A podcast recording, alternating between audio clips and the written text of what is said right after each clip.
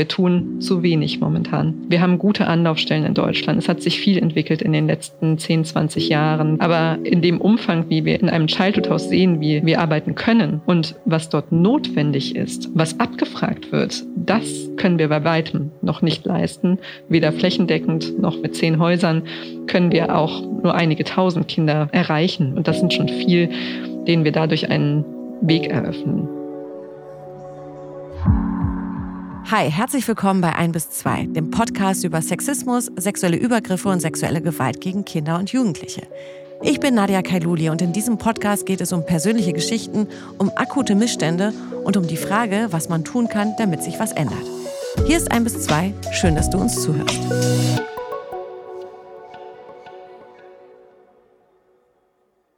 Jedes Kind hat das Recht auf eine beschützte, liebevolle und sichere Kindheit, frei von sexuellem Missbrauch und Gewalt.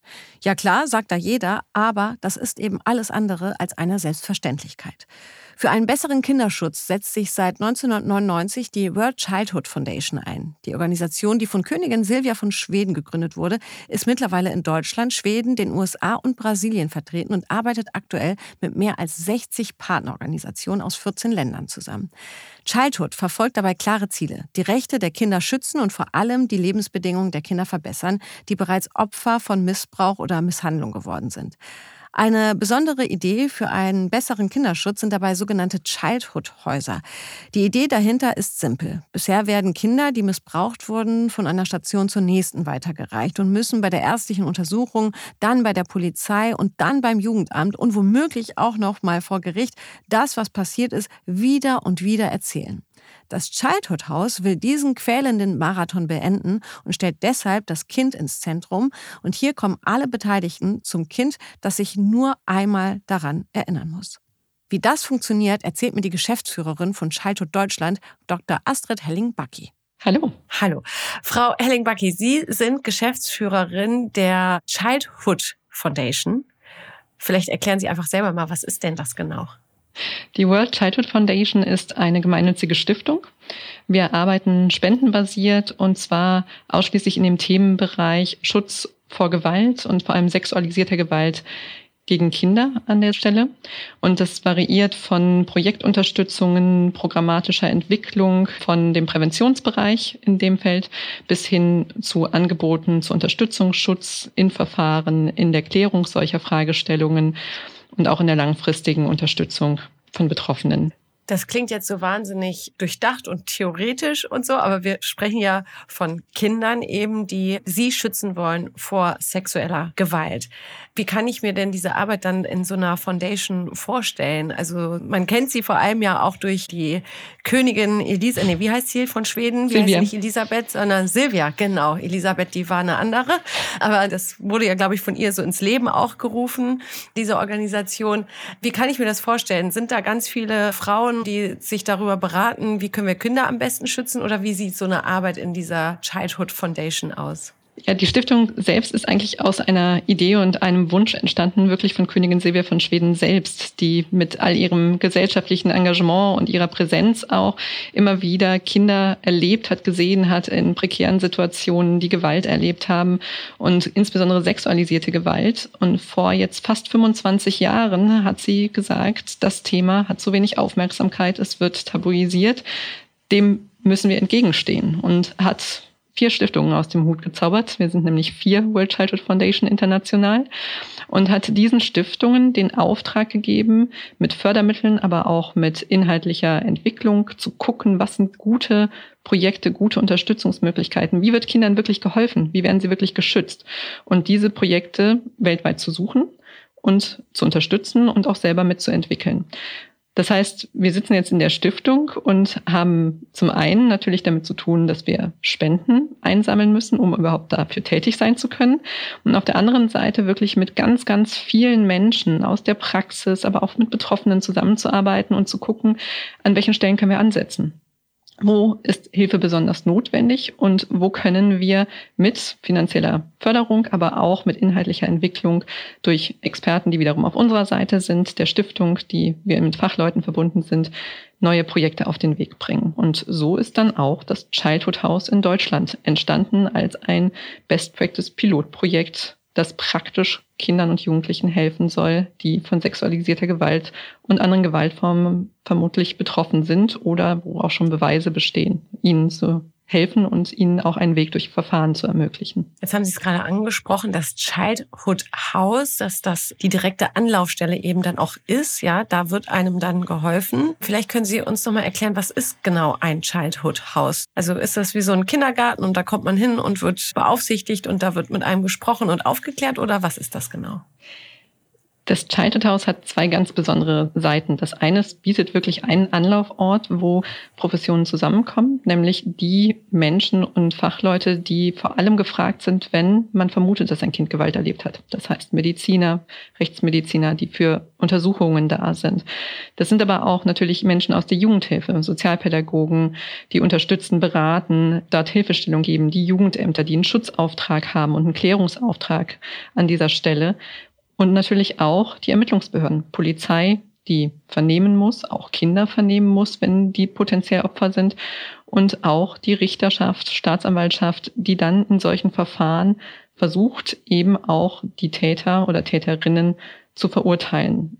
Und all diese Personen, die das Kind sonst einzeln aufsuchen müsste bei diesen ganzen Fragen, sind zusammen unter einem Dach und werden um das Kind herum organisiert. Das ist so das eine, was besonders ist. Und das andere ist, dass das Kind wirklich ins Zentrum gesetzt wird, dass wir uns bei allen Schritten in einem Childhood House immer wieder fragen, was braucht das Kind? Was braucht es, um hier gut durchzukommen? Welche Unterstützung braucht es? Was wurde vielleicht auch noch nicht gesehen? Was müssen wir tun? Und wie können wir ihm auch helfen, diese sehr anstrengenden und schwierigen Klärungsschritte? Denn eine Untersuchung ist nicht angenehm und auch eine Vernehmung ist nicht angenehm, die bestmöglich zu bewältigen. Also Ziel ist, dass ein Kind gestärkt und gestützt durch all diese verschiedenen Prozesse herauskommt und dafür diese Anlaufstelle speziell geschult, speziell aufgestellt ist und dafür die Leute alle darauf eingeschworen sind, genau das so zu machen. Bevor Sie aber natürlich einem Kind helfen können, da rauszukommen aus dem, was Sie gerade geschildert haben, muss ja das Kind erstmal reinkommen in das Childhood House. Wie findet denn eine Familie oder ein Kind oder eine Jugendliche den Weg zu Ihnen? Das ist ganz unterschiedlich. Sie können sich das so vorstellen, dass ein Kind oder ein Jugendlicher in seinem Alltag natürlich etwas erlebt und nicht unbedingt gleich erzählt. Das heißt, es gibt manchmal beunruhigende Situationen, wo es dem Kind nicht gut geht, manchmal irgendwelche Bemerkungen, die man noch nicht richtig zuordnen kann. Manchmal gibt es auch ganz konkret Beschreibungen, was passiert ist. Wir wissen, dass Kinder sich durchaus Erwachsenen und auch anderen offenbaren und ihnen erzählen, wenn ihnen zum Beispiel sexueller Missbrauch geschehen ist. Dann ist aber die Frage, was passiert? Wer hat es gehört und wer kann den Weg bahnen an der Stelle? Manchmal kommen Kinder und Jugendliche selber in Childhood-Häuser und sagen, hier, ich habe gehört, dafür seid ihr da, helft mir. Ich habe hier ein Problem an dieser Stelle.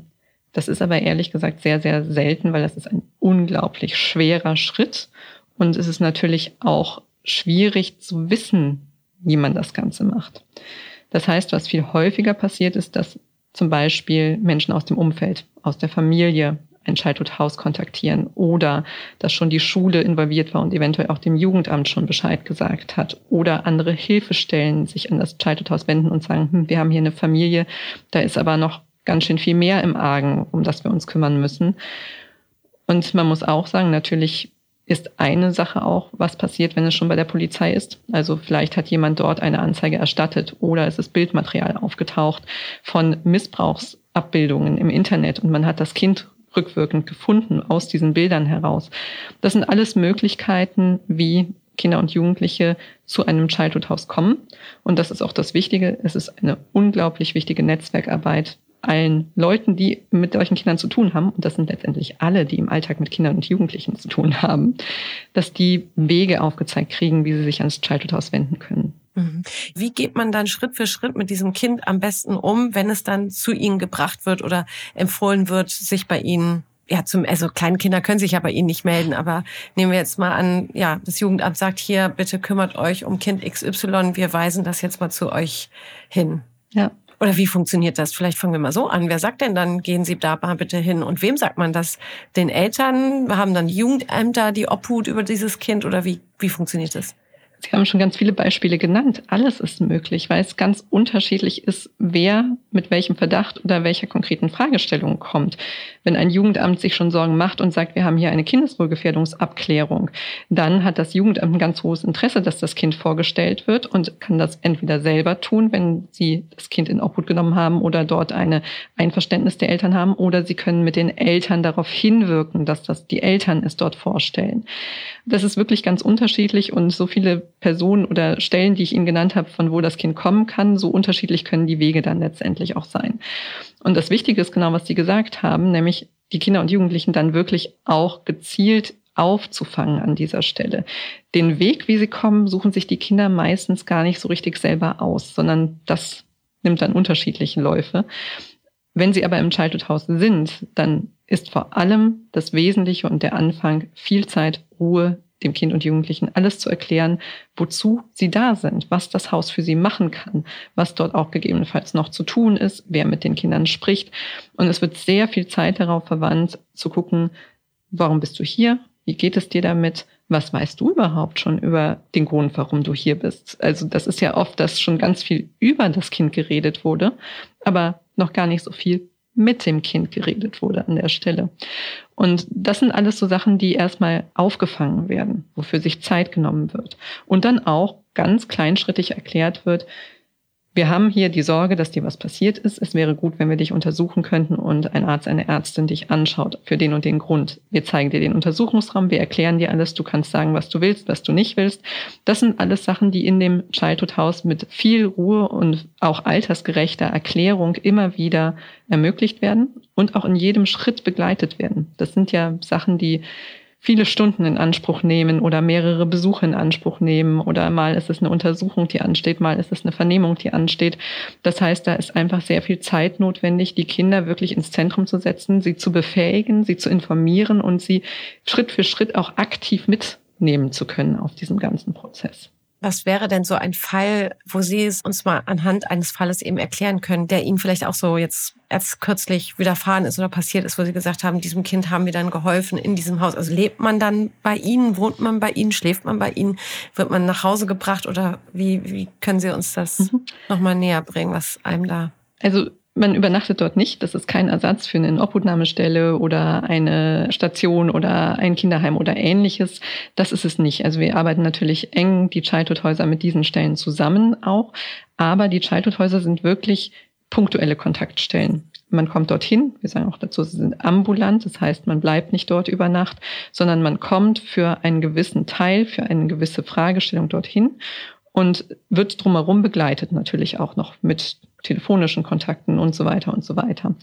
Das heißt, wenn ein Kind zum Beispiel jetzt sich geäußert hat in der Schule oder im Kindergarten, dass ihm etwas Ungutes widerfahren ist, vielleicht gar nicht so genau gesagt hat, was dem eigentlich passiert ist, aber sagt, irgendwie zu Hause ist was passiert oder ich war da und da und mir hat jemand wehgetan oder ähnliches. Und dann ist es in der Regel so, dass wenn es gerade in Kindergärten oder Schulen passiert ist, dass die sowas ja auch den Jugendämtern berichten müssen an dieser Stelle und auch dort eben Unterstützung und Beratung suchen müssen. Und häufig wird dann über die Jugendämter der Weg zu einem Childhood House gebahnt und gesagt, so, wir haben hier ein Kind, das sagt, ihm geht's nicht gut, ihm ist was Schlimmes widerfahren, wir wissen aber eigentlich nicht genau was. Und wir brauchen jetzt Menschen, die uns helfen, das zu klären an dieser Stelle. Mit Einverständnis der Eltern, oder eben, wenn die das nicht mehr können, muss man gucken, ob Jugendamt, Familiengericht da eine Rolle übernehmen an der Stelle. Und dann kommt das Kind letztendlich ins Childhood House, zum Beispiel am Anfang für ein Kennenlerngespräch und eine körperliche Untersuchung, um zu gucken, sind irgendwelche Zeichen da? Kann man das, was das Kind gesagt hat, auch konkreter fassen, zum Beispiel in eine Verletzung oder so etwas? Und dann ist die Frage, wie geht's weiter? Viel Beratung ist dabei, nämlich die Frage, was brauchen wir jetzt? Hat das Kind ein geschütztes Umfeld oder ist das was, was nochmal passieren kann? Wer schützt dieses Kind und kann diese Person das auch schützen vor einem neuen Übergriff oder neuer Gewalt? Oder sind Hilfen dazu notwendig? Oder muss das Kind aus der Familie raus, wo es gerade ist, oder aus der, dem Ort, wo es sich gerade befindet? Dann ist das Jugendamt vor allem dran. Und die Frage, ist es etwas, wo eine Anzeige erstattet werden kann, soll oder müsste an dieser Stelle. Ein Muss gibt es in Deutschland nicht, was das angeht. Aber es gibt natürlich schon die Überlegung, macht es Sinn, eine Strafanzeige zu stellen, um auch eventuell strafrechtlich einen Täter oder eine Täterin von weiteren Taten abzuhalten und auch dafür zur Rechenschaft zu ziehen. Und das sind, wie Sie schon merken, Sachen, die passieren nicht in einem Aufenthalt. Das sind viele Diskussionen. Es müssen auch alle, die beteiligt sind, mit diskutieren und sprechen können. Das Jugendamt, die Eltern gegebenenfalls, die Mediziner, die sagen hier, wir sehen aber, das Kind ist total belastet oder es hat Verletzungen gehabt, die wirklich sehr, sehr gefährlich waren an der Stelle. Sowas darf nie wieder passieren. Und das wird alles dort begleitet und gleichzeitig immer das Kind mitgenommen auf dem ganzen Weg und geguckt, was brauchst du jetzt? Kannst du den Schritt mitgehen? Kannst du das machen an der Stelle? Und dann kann es eben auch sein, dass auch eine Strafanzeige passiert und das Kind vernommen wird. Entweder eben für eine strafrechtliche Ermittlung, das sind dann Polizisten oder auch Ermittlungsrichter, die eine Vernehmung in dem Haus selber machen können, nämlich mit einer Videotechnik, das aufgezeichnet wird, auch was das Kind denjenigen, die vernehmen, erzählt. Ganz geschützt, ohne Kontakt zu anderen Leuten, ohne dass da ähm, zum Beispiel die angeschuldigte Person auch sichtbar ist für das Kind, um dann weiter in dem Verfahren diese Aussage nutzen zu können an der Stelle. Und das sind ganz wichtige Teile, die zusammengepuzzelt werden. Für jedes Kind, für jede Situation individuell. Denn wir wissen am Anfang, wenn so ein Verdacht im Raum steht, nie, was kommt alles daraus. Wer wird alles noch beteiligt werden, beteiligt werden müssen, was passiert, welche Verfahren kommen daraus. Das ist am Anfang wirklich ganz, ganz offen und wichtig ist, dass das Kind halt aber egal was noch kommt, gut begleitet ist und weiß, dass dort eine Anlaufstelle ist, wo dann diese ganzen Puzzlestücke auch zusammengesetzt werden können. Mhm. Wie ist das denn, wenn es denn dann zu so einem Gerichtsverfahren kommt, wie Sie gerade gesagt haben, dass Sie gesagt haben, okay, da passiert dann eine Anzeige und es kommt eventuell zu einem Verfahren. Sichern Sie dann die ganzen Beweise dafür oder machen Sie das schon vorher, dass Sie erstmal mit Ihren Kolleginnen und Kollegen dann so ein Factsheet aneignen, so nach dem Motto, wir haben hier genug Beweise, wir müssen jetzt uns dafür einsetzen, dass es hier auch zu einer Anzeige kommt oder zu einem Verfahren kommt? Oder überlassen Sie das dann am Ende dem Jugendamt oder der Familie oder? Nein, so einfach ist es nicht. Sie sagen schon das Richtige. Es sind wieder so viele Leute beteiligt und das muss abgestimmt werden. Das, was passieren sollte, ist, dass auf jeden Fall immer auch das Interesse von Kind und Jugendlichem bedacht ist und auch überhaupt bekannt ist an der Stelle. Das ist nämlich auch schon oft nicht der Fall. Und dann natürlich, wer entscheidet sowas auch überhaupt? Ärzte haben eigentlich eine Schweigepflicht. So einfach eine Anzeige erstatten ist da nicht. Die Eltern können das theoretisch machen. Vielleicht kann es aber auch das Jugendamt machen. Also ganz unterschiedlich und oft ist es ein Beratungsprozess, der passiert und der natürlich auch, was Sie sagen, mit einschließt. Was haben wir denn überhaupt schon für Informationen? Was haben wir auch gesehen? Was haben wir dokumentiert? Und wichtig ist, dass alles, was in dem Childhood House passiert, egal ob das eine Untersuchung ist oder das Kind spontan irgendwas erzählt, dass das gut dokumentiert ist und wir sagen rechtssicher dokumentiert ist. Die Menschen, die dort mit dem Kind zu tun haben und auch zum Beispiel das Kind untersuchen von der Rechtsmedizin, die sichern Befunde so, dass die rechtssicher dokumentiert sind an der Stelle. Wir wissen nicht, ob das für ein Strafverfahren relevant wird, ob das für ein Gutachten fürs Jugendamt relevant wird an der Stelle oder für ein familienrechtliches Verfahren. Das wissen wir nicht. Aber es ist wichtig, dass es immer wirklich gut dokumentiert ist an dieser Stelle und gebündelt ist und dort vorhanden ist. Und wann wir diese Sachen brauchen, für was, für wen, für welche Entscheidung, das zeigt auch wieder der weitere Verlauf dann, was noch dazu kommt es sind immer viele Informationen, die zusammenkommen müssen, um dann sagen zu können, ja, hier ist eine Herausnahme des Kindes aus der Familie notwendig oder hier ist eine Strafanzeige oder ein Ermittlungsverfahren, das wirklich angestoßen wird. Das ist sehr vielseitig und muss wirklich gut geguckt werden. Jetzt macht das alles irgendwie total Sinn natürlich, was Sie so sagen, weil es da so einmal gebündelt alles gibt an einem Ort, was einem Kind helfen kann, das Missbrauch erlebt hat oder auch vor allem helfen kann, da rauszukommen oder eben auch strafrechtlich dagegen vorzugehen. Jetzt scheint das ja ein totales Erfolgsmodell zu sein. Dennoch gibt es ja so Childhood-Häuser nicht überall in Deutschland, oder? Nein, leider bei weitem noch nicht. Man muss natürlich auch sagen, diese Idee, so gut die ist, und die hat sich jetzt auch schon über 20, mehr als 20 Jahre in Europa auch immer weiterentwickelt. Also Deutschland war jetzt nicht das erste Land, das dieses Konzept oder in der Form erstmal als Grundlage genommen hat. Wir haben jetzt in Deutschland gerade neun Häuser eröffnet. Das zehnte kommt in verschiedenen Bundesländern. Wir gucken immer, dass in jedem Bundesland ein Pilot zumindest starten kann, damit dann im Bundesland weitergedacht und entwickelt werden kann an der Stelle. Der Erfolg ist sichtbar in Europa schon länger. In Deutschland, an jedem Standort, den wir haben, sehen wir, dass es die Strukturen verbessert, dass es die Zugänglichkeit für die Kinder verbessert, die Versorgung der Kinder und Jugendlichen, die betroffen sind, verbessert. Das sehen wir. Das müssen wir international wissenschaftlich noch besser nachweisen. Das passiert gerade auch ganz, ganz viel. Aber ich sage Ihnen mal, wie lange es gedauert hat. Wir haben in Deutschland über zehn Jahre gab es Diskussionen zu dieser Art der Arbeit zusammen unter einem Dach oder in dem Austausch, bis dann mal vor fünf Jahren das erste Childhood House eröffnet hat und letztendlich nur mit der Möglichkeit, dass ganz viele engagierte Menschen gesagt haben, wir probieren das. Wir wissen nicht, ob das in Deutschland funktioniert. Mit unseren Regeln, mit unseren Gesetzen, mit unseren sehr versäulten Strukturen. Und es wurde versucht und wir haben gesehen, es geht. Es könnte besser gehen auch nach unseren mhm. Gesetzen, ganz klar, wie wir uns austauschen können, wie wir Netzwerke machen, wie wir die Kinder auch versorgen. Es könnte besser gehen, wie es finanziert ist. Auch ein großer Punkt, denn das ist nicht vorgesehen. Dafür sind erstmal keine Mittel bei Jugendhilfe oder in den Krankenkassen vorgesehen, die man abrechnen kann. Das ist sozusagen eine Vorleistung, die die Häuser gerade auch machen, indem sie es praktisch erproben und mit viel Spendenmitteln auch dann überhaupt nur ermöglicht an dieser Stelle. Und das ist auch der Grund, warum es noch dauert, ja, und was ist, wenn jetzt eine Stadt sagt, oh Mann, das klingt alles total toll, was Frau Helling-Bucky da sagt. Wir wollen auch ein Childhood-Haus hier in unserem Ort. Da müssen alle, die in einem Childhood-Haus arbeiten und all ihre Chefs und vorgesetzten Institutionen und Ministerien, die damit zu tun haben, sagen, das halten wir auch für eine gute Idee. Und wir halten die Mittel dafür bereit an dieser Stelle, denn das kostet mhm. auch das einzurichten kostet. Das, ich sag mal, das sind dann eher, sage ich mal, Einmalkosten. Aber danach brauchen sie ja Personal, das das auch in der Form und der Qualität auch durchführen kann. Und sie müssen vor allem all diejenigen, die im Alltag ja sowieso schon mit diesen Fragestellungen zu tun haben, auch überzeugen, dass es besser ist, wenn sie es zusammen im Childhood House machen. Und das heißt, ganz viele alteingefahrene Wege und Routinen müssen nochmal hinterfragt werden.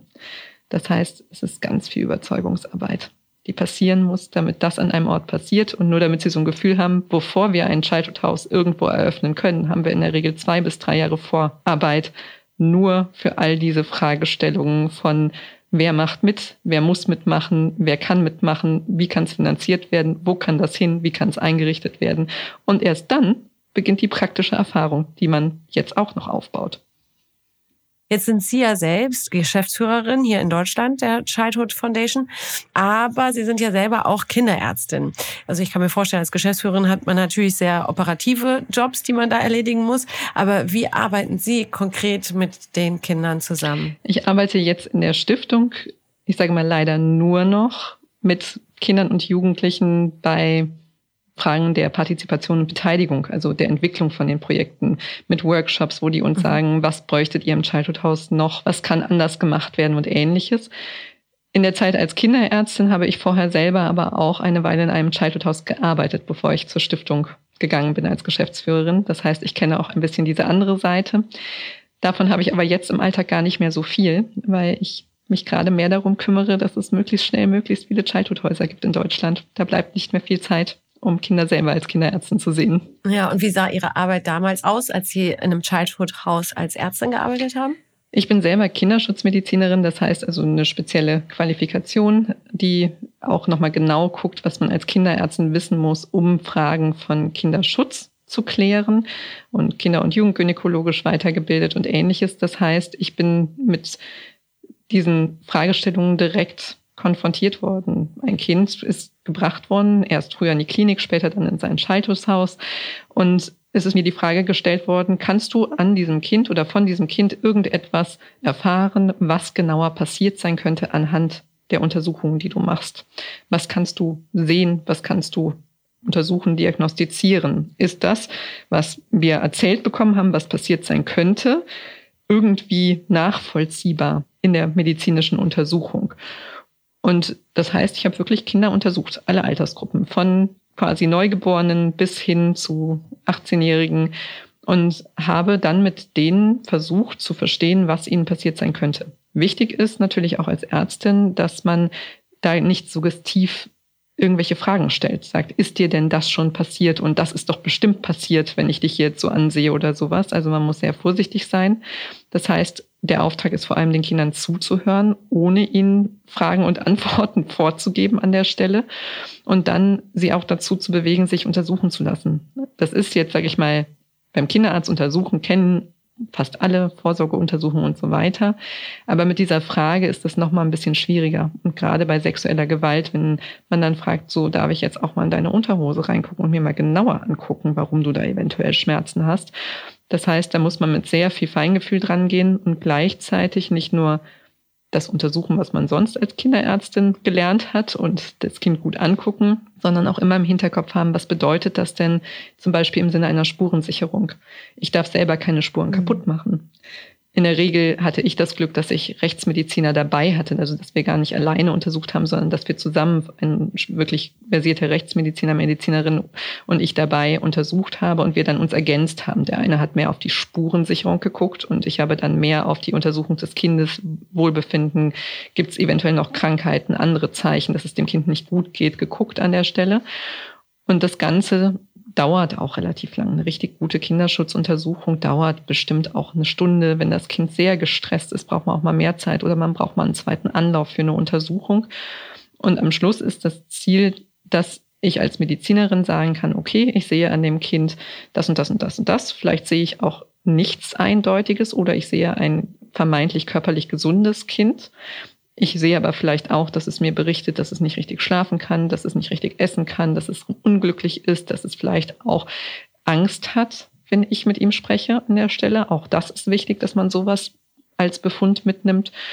Und ich sichere auch Spuren dann zusammen mit der Rechtsmedizin, um wirklich das, was Sie gesagt haben, egal wer danach fragt, für ein Gutachten, für ein Verfahren oder sonst irgendwas, sich sicher sein kann, hier sind Spuren richtig gesichert worden an dieser Stelle und nicht irgendwie irgendwas durcheinander geraten oder Spuren sogar eventuell durch eine Untersuchung verwischt wurden, was passieren kann. Hm.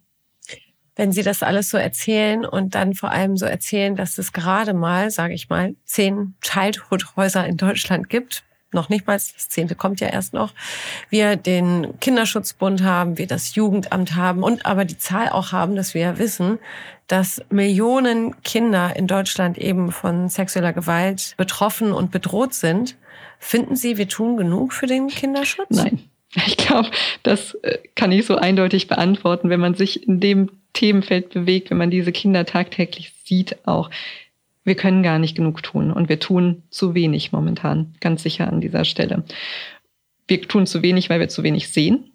Wir tun zu wenig, weil wir zu wenig offene Ohren und offene Augen haben. Wir tun zu wenig, weil wir oft keine Fachkräfte haben, die überhaupt Kapazitäten dafür haben. Wir tun zu wenig, weil die Leute, die die Kinder sehen, zu schlecht ausgebildet sind. Ein ganz großes Problem auch. Und das gilt für jede Berufsgruppe, ob Mediziner, ob äh, Psychologen, ob Jugendamtsmitarbeiter oder Richter, Richterinnen. Wir alle haben noch einen immensen Fortbildungsbedarf, was das Ganze angeht. Und Natürlich mhm. das Flächendeckende ist für uns auch immer ein großes Problem. Wir haben gute Anlaufstellen in Deutschland. Es hat sich viel entwickelt in den letzten 10, 20 Jahren. Wir haben auch Kinderschutzambulanzen, die zumindest schon mal diesen Bereich Medizin und Jugendhilfe stärker verknüpft haben. An manchen Stellen auch schon die ersten Grundlagen dann für die Zusammenarbeit mit Polizei und Justiz geschaffen haben.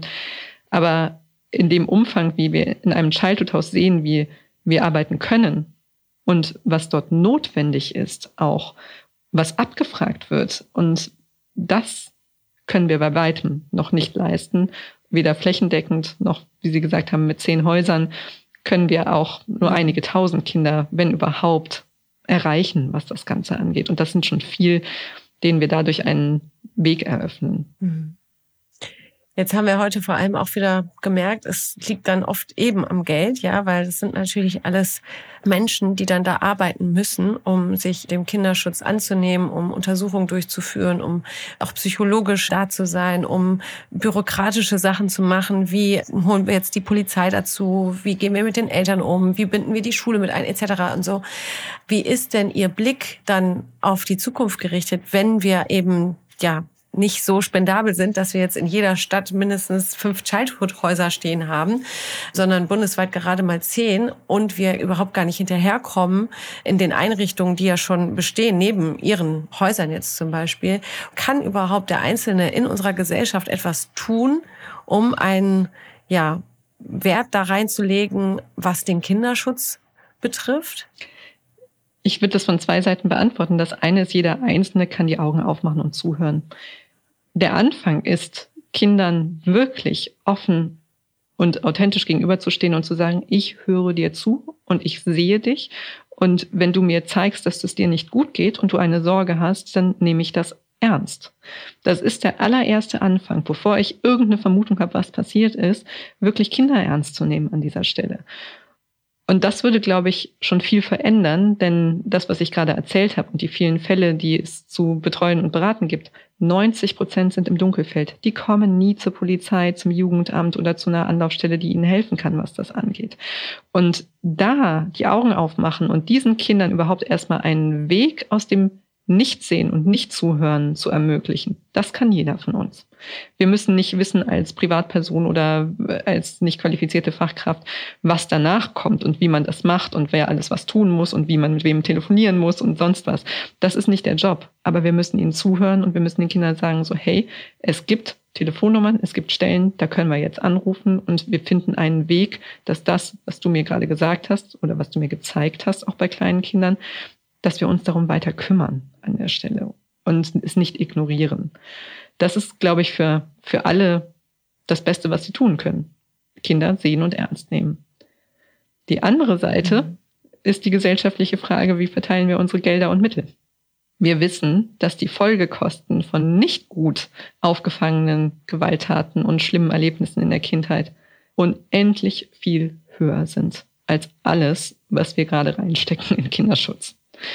Und das muss sich eine Gesellschaft halt auch klar machen. Jedes Kind, das nicht gut betreut, versorgt ist, das nicht den Schutz bekommt und die Unterstützung, die es braucht, wenn es in solchen Gefahren steht oder diese Gewalt erlebt, ob sexualisierte Gewalt, körperliche Gewalt oder Vernachlässigung, ist letztendlich ein Kind, das in der Folge wahrscheinlich ganz schön viel Probleme kriegen wird. Mit sich selbst, mit seiner Gesundheit, mit der Schule, mit der Ausbildung. Es gibt unzählige Folgen, die wir kennen. Und wenn wir uns dem nicht stellen, dann wird das für das Kind schwierig sein, sich gut entwickeln zu können. Und ganz ehrlich, ich weiß, wofür ich mich einsetze. Ich habe die Priorität gesetzt. Ich setze mich dafür ein, dass Kinder Kinderschutz bekommen und dass wir an dieser Stelle was verändern. Und das ist das Einzige, was ich mir wünsche, was noch viel stärker gesamtgesellschaftlich, aber auch politisch gesehen wird. Es kann nicht sein, dass Kinderschutzmedizin, wenn man ambulant sich eine Stunde mit dem Kind beschäftigt, nicht bezahlt wird von den Krankenkassen. Es kann nicht sein, dass keiner im Jugendamt Zeit hat, mal mehr als zwei Sekunden sich eine Akte anzugucken an der Stelle. Das kann einfach nicht sein. Und wenn wir das nicht ändern, dann wird es ganz schön schwer, den Kindern da eine gute Basis zu bieten. Dann wünsche ich mir jetzt, dass das, was Sie sich wünschen, zumindest in Teilen eintrifft. Dr. Astrid Helling-Baki, vielen, vielen Dank, dass Sie heute bei uns bei 1 bis 2 waren. Vielen Dank. Also es macht doch total Sinn, so ein Childhood-Haus. Ja, da gibt es also ein Haus, wo Kinder in einem Haus alle gesammelt haben, die sich um eben diese Missbrauchsaufarbeitung und die Betreuung dieses Kindes kümmern. Nur eben tragisch, dass es so wenige davon gibt. Und wir haben es ja auch gehört von Frau Helling-Bucky. Es bräuchte viel, viel mehr finanzielle Unterstützung. So ist es halt leider immer, um noch mehr Childhood-Häuser in Deutschland bauen zu können. An dieser Stelle möchte ich mich auch ganz herzlich mal bei euch bedanken, dass ihr uns so treu zuhört und dass ihr auch bei schwierigen Themen dranbleibt. Wenn ihr wollt, dann folgt uns doch gerne, abonniert unseren Kanal und wenn ihr uns persönlich einmal schreiben wollt, dann könnt ihr das natürlich sehr gerne tun. Eine E-Mail könnt ihr einfach schreiben an presse.ubskm.bund.de.